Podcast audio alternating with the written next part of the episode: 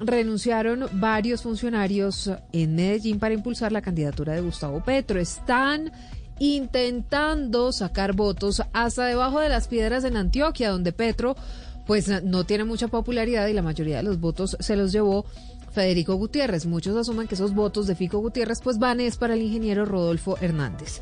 Lo cierto de todo esto es que esos funcionarios del suspendido alcalde Daniel Quintero se metieron en un plan para poder sumarle votos, Valentina, a Petro, porque Petro por lo menos y como mínimo necesita un millón y medio más si es que quiere llegar a la Casa de Nariño. Pero ¿cuál va a ser la estrategia de la gente de Quintero para ayudar al candidato del pacto histórico?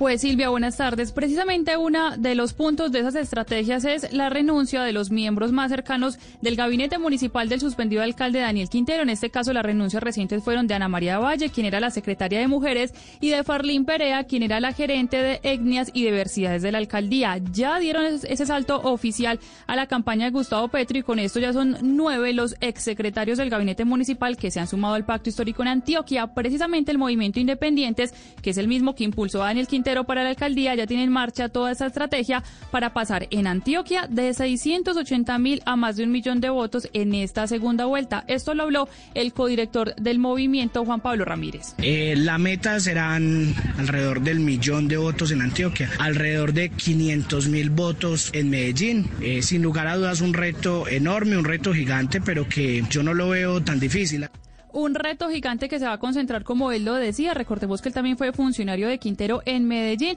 Campañas publicitarias, el voz a voz, campañas en redes que incluso impulsan a que la gente convenzca a alguno de sus familiares o alguno de los amigos para al menos conseguir un voto por los que ya tienen. Entre tanto, les contamos y veo oyentes que hay un funcionario de la alcaldía de Medellín que fue suspendido por tres meses por la personería de la ciudad por su presunta participación en política a favor de Gustavo Petro y es el director del Museo Casa de la Memoria, una entidad descentralizada pero pública que se llama Jairo Herrán y que ahora deberá responder ante las autoridades.